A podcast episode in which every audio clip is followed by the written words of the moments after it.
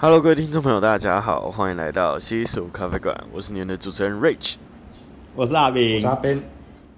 好，今天的话呢，我们在这边齐聚一堂，是因为上礼拜有说过了，我们的手冲咖啡的盾牌是我们的滤杯嘛。那这一次我们要来讲讲我们的武器了，对。好的武器很重要，工欲善其事，必先利其器啊！你是这礼拜电动打太多、哦？对啊，最近魔魔物猎人有没有？Rise 好玩，都已经几年了，对还在魔物魔物猎人。他一直推陈出新啊，你不知道？你是 Icebone 哦？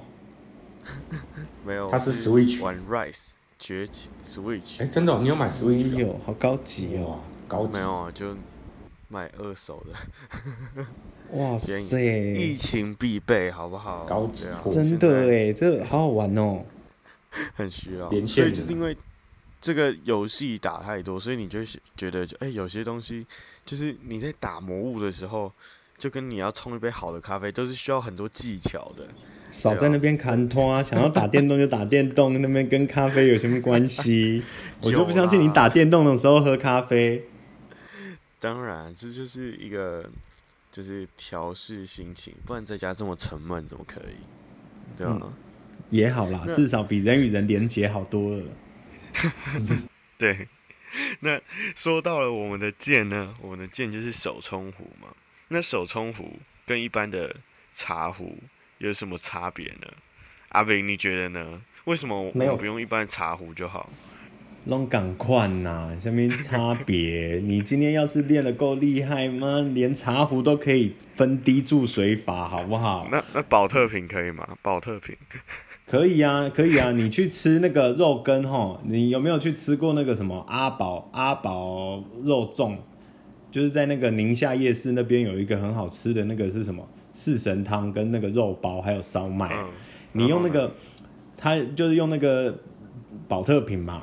不是用保特瓶吗？啊，你就把那个瓶盖戳一个洞，瓶盖戳一个洞嘛，它、啊、就是什么 滴水注水法，点滴注水法，点滴注水，好，是不是也可以？没有那么难呐、啊。阿阿 Ben，你觉得怎么样？我觉得哦，嗯、欸，各种壶都有它自己的功用，啊，只是好不好用的问题。对啊。就是譬如说，他我们戳一个洞那样子，也可以顶滴注水。它其实真的真的也有人在做一些特殊的结构设计来放在壶上面，让它方便使用这样。嗯，了解。好，对了，就举例来讲呢，世界那么大，对，有有一个有一个我一定要讲一下，世界那么大，对不对？你有看过对不对？有人就是喜欢很久以前有没有一零九辣妹啊，对不对？啊，你也会觉得哇，台湾妞很正，对不对？那也有喜欢欧美的，或者是对不对？那种巴西的，或者是西班牙的，那个都不一样嘛。哇！但是只要是那个对象对了，对不对？只要你感觉对了，是不是就一切都无所谓了？所以就是每个人有每个人的冲法，但是听众啊，应该还是会想要听到一些比较普遍的，像是呢，我们的手冲壶的话。最主要其实是它的壶嘴啊、口径大小，然后容量跟保温效果。像刚刚阿明有说到很棒的一个小技巧是，宝特瓶瓶盖戳一个洞做点滴注水嘛，这当然也是一个。但是通常一般来说要练习手冲的话，最主要还是你想要萃取的稳定嘛，因为每一次点滴注水 的宝特瓶它不一定流的都都一样大啊。对啊，啊，那你也很难靠挤压去控制它，所以我们只能用手去冲嘛。那手去冲的时候，一个好的壶的话，它就可以让你事半功倍，你就不用，对，就是一个辛辛苦苦要维持那个水柱，然后有可能哦，假设你的壶嘴缺一角，哎，你缺一角的话，你流出来的是每一次都不一样，那就很难丢掉啊，让你精准的去控制它。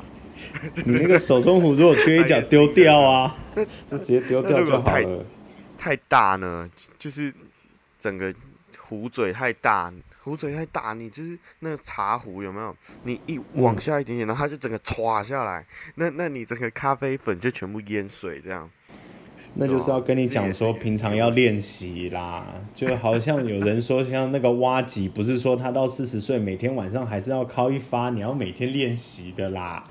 那个不是说你一下子就可以点滴注水，那没办法的啦。了解。对，但确实啊，一个好的壶真的会让新手来说，就是稍微没有那么大的挫折感。对啊，那对啦，其实手冲壶有很多的样式嘛，对吧？嗯、想问一下阿 Ben，你知道手冲壶有大概分哪几种吗？哦，手冲壶哦，其实它大部分就是有分比较细口壶，还有鹤嘴壶。对，这两个是最主要，大家目前坊间。都在使用，然后呃，当然还有一些还有一些变形的啦，变形的那个就可能是另外的，那个叫做特殊款，对，特殊款。那细口壶跟鹤嘴壶，它们之间的差别是？呃，都是简单来讲，就是壶嘴跟壶颈的差异。对，那湖景就是它壶身在接到壶嘴的那个地方，它出水孔的时候会比较大，那也有可能比较小。那就会影响你出水。简单来讲啊，就是如果你用用剑来比喻的话，那鹤嘴就是大剑，那细口壶就是西洋剑。哦，但应该说大剑也比较难练嘛，毕竟就是一般来说一开始都要追求一个就是稳定又小小的水柱，是吗？对，就不能太粗。一般来说是这样。了解。但是如果你一开始就使用大剑，你以后使用小剑就很简单。哦，所以就是一个先苦后甘跟对的概念，倒吃甘蔗的概念是吧？没错。了解。那想问阿斌，因为你既然觉得什么壶都可以，嗯、那用宝特瓶也可以，那你用过最难用的手冲壶是是哪一个啊？我自己刚开始的时候觉得所有都很难用啊，不要说它难用，因为搞不好如果我说难用，搞不好就是因为我自己不够练习。只是我是说，如果要抓那种稳定度，真的是需要比较长时间，可以就是长时间才可以比较得心应手的话，我自己是觉得那个 Hario 的那个手冲壶是真的蛮蛮狂野的啦，它就像是一匹野马，你要它出水的时候。它就是全部融合力啦，这样子，它没有办法说可以，就是，但你就是要调整你的那个小肌肉群啊，还有你的手腕跟你的手肘的平衡度，这样子。所以你你用的也是算中等的 常见是吧？没有没有，这是一开始的，之后就淘汰了。我之后就淘汰了，之后就淘汰。对对对，之后就淘汰了。就是一开始在学咖啡的时候，都是会想说，哇，那要去买买一个那个那个那个比较好用的手冲壶啊，然后就知道说，哇，原来 Hario 就像是对不对？当中咖啡界当中的名牌，你就一定要去买一个，对不对？然后拿来用了之后，发现，哇靠，怎么会是这样子啊？你就会觉得说，哦。不对，一定是自己的问题，一定是因为我没有好好认真练习，所以你就开始认真练，开始你慢慢的越来越了解咖啡文化之后，才发现哦，原来我换另外一个牌子之后，我不管手冲的呃多多倾斜啊，或多往下啊，怎么样啊，那个手冲壶就是能够让你保持那个水流非常平顺，这样。了解，所以这也是一个品牌迷失的问题。对，可是你也是因为先练练过那个很困难的，所以你后面就是得心应手啊，对吧？直接先从高难度开始去锻炼，这样其实真的一个好的器具，对你的练习啊，或者是你在实际去操作，确实是会让你轻松很多的。其实我是觉得，还是就是大家在开始要去。摸手冲这件事情来讲，还是要去多试啊。哦，多试就是你，你如果有机会可以去不同的那个选物店啊，或者你在选咖啡器具的时候，你可以找到就是不同的那个差别在哪里。这样，那当然就是一开始在冲的时候，一定就是会比较要求是那个水流的那个稳定度。所谓的稳定度，就是说它那个那个。嘴口它是不是能够让你的水很均匀的不断持续的流出？OK，对，觉。那阿 Ben 呢？阿 Ben 有用过什么很难用的壶？呃，我用过比较难用，好用的，就是它也是细口壶，但是它的细口是比一般的细口再粗一点。然后最主要啦，其实刚阿斌有讲到一个重点，就是那个壶嘴出水口的地方。那那个出水口的地方，那只壶设计的就不是很好。然后它就是因为水很小，然后再加上呃，它它是细口壶，但是出水口它不是。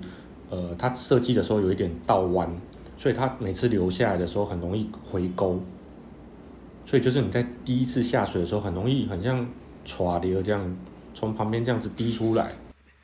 哦，就滴一点滴一点然后唰。对对对，因为其实设计很好。不好意思，我不懂哎，我不懂，我还年轻，我不知道什么叫耍流。就是人家说少年，对不起，少年喷过山嘛，老来低脚盘。他那只手冲壶就让你变冲起来感觉很像老来的感觉。哦，我还没老呢，我现在我还不知道山在哪里。对，我也不知道，我只是看到旁边的老人是这样。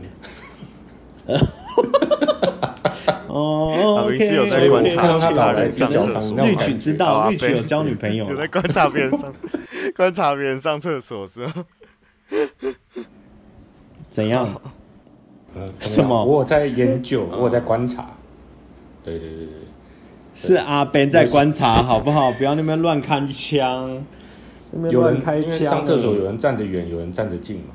那通常站得比较近或站得远，他有他的考量嘛，就是出水的那个力道。我们现在在讲的是手冲壶，所以不是在上厕所。所以转换成手冲壶的话，你会发现有一只壶，OK，它就是一直小力的这样滴，然后而且很容易往后流，在出水的那一刹那，那这种壶的话，通常就是比较难控制。但是，哦，那你讲土耳其应该很厉害哦，因为他们都拉茶，有没有在泡那个那个薄荷茶的时候都要拉超高哦，那他永远都很年轻你。哦，它那个水柱超大的，超大哇！只是说真的，它那个大水柱啊，如果我们拉很远，然后你还可以很正确的弄在那个滤杯里面，那其实也是一种技术，对啊？嗯，也很难。一滴都不浪费，对，一滴都不浪费，那其实真蛮难。对，壶颈跟壶嘴都有关系。嗯，因为它那个壶颈的设计就是它是细口壶，细口壶就是壶颈跟壶嘴的粗其实大概都一样。所以它的，所以它其实它唯一的变化就是说它的嘴巴那个设计没有很好的话，就很容易让人家水会倒流这样。的手冲壶真的都是精挑细选啊。对，但我我觉得，其实咖啡馆里面有的咖啡壶很好用，是我有用到一支，是你怎么样哦，怎么样流，它就是，就水柱都是，就是那个细度，你知道吗？就是很作弊，基本上不太会让你很不稳定的情况，对吧？那如果有的话，就也是技技术还不到家，但它那一只虎真的是。可能对比我自己买的，还是要还是要还是要看啦。第一个，假设说今天要选择说适合自己的壶的话，我觉得有几个因素是一定要去想的。就是说，你不能讲说好高骛远，讲说哦，我一开始就要去买一个超级贵的，或者是说品牌迷失说怎么样？我觉得你去选择品牌是其次，应该是说你有没有先把所有的壶或是知道的地方都能够去。尝试过一遍，因为当你去全部都去试过之后，你就会知道什么是你要的手感。那如果是你要的手感的话，你再来选择是说，哎，你你的经济能力可以花多少钱去买一个壶？比如说今天你可以花呃五千块，甚至六千、七千，有一种定温壶。然后它它它它不只是可以让你手冲，它还可以帮你加热。那当然就是咖啡馆或者是你职业或者是在家，你觉得你想要它不只能够拿来冲咖啡，你也可以拿来冲茶或干嘛干嘛的。就是你你会花那个钱可以买一个。那假设说像一开始假设说你是在上班族好了，或者是你只是在呃，有时候有一个有一个下午茶的时间，然后你想要拿一个壶来冲，那说不定家里就有热水瓶，或者是家里就有热水器，你根本不需要再去买一个定温壶，那你就可以去买一个比较便宜，甚至几百块，不用一张小朋友就可以有一个很不错的那种小的手冲壶，因为你冲的可能也就是大概两百五，对，一杯的量两百五到三百左右，那你也不用去花那个大钱，对。是。所以最主要还是要去考量到自己的需求啊，然后预算跟平常最常使用到的情况会有哪些？这样。对，没错。了解。好，这样听众朋友应该都知道要怎么样挑选适合自己的手冲壶了。刚好就是同学就是有汰换下来的器材，这样我就顺势接手了，对啊。那阿炳呢？你用什么？我用的呢是一个好朋友送我的。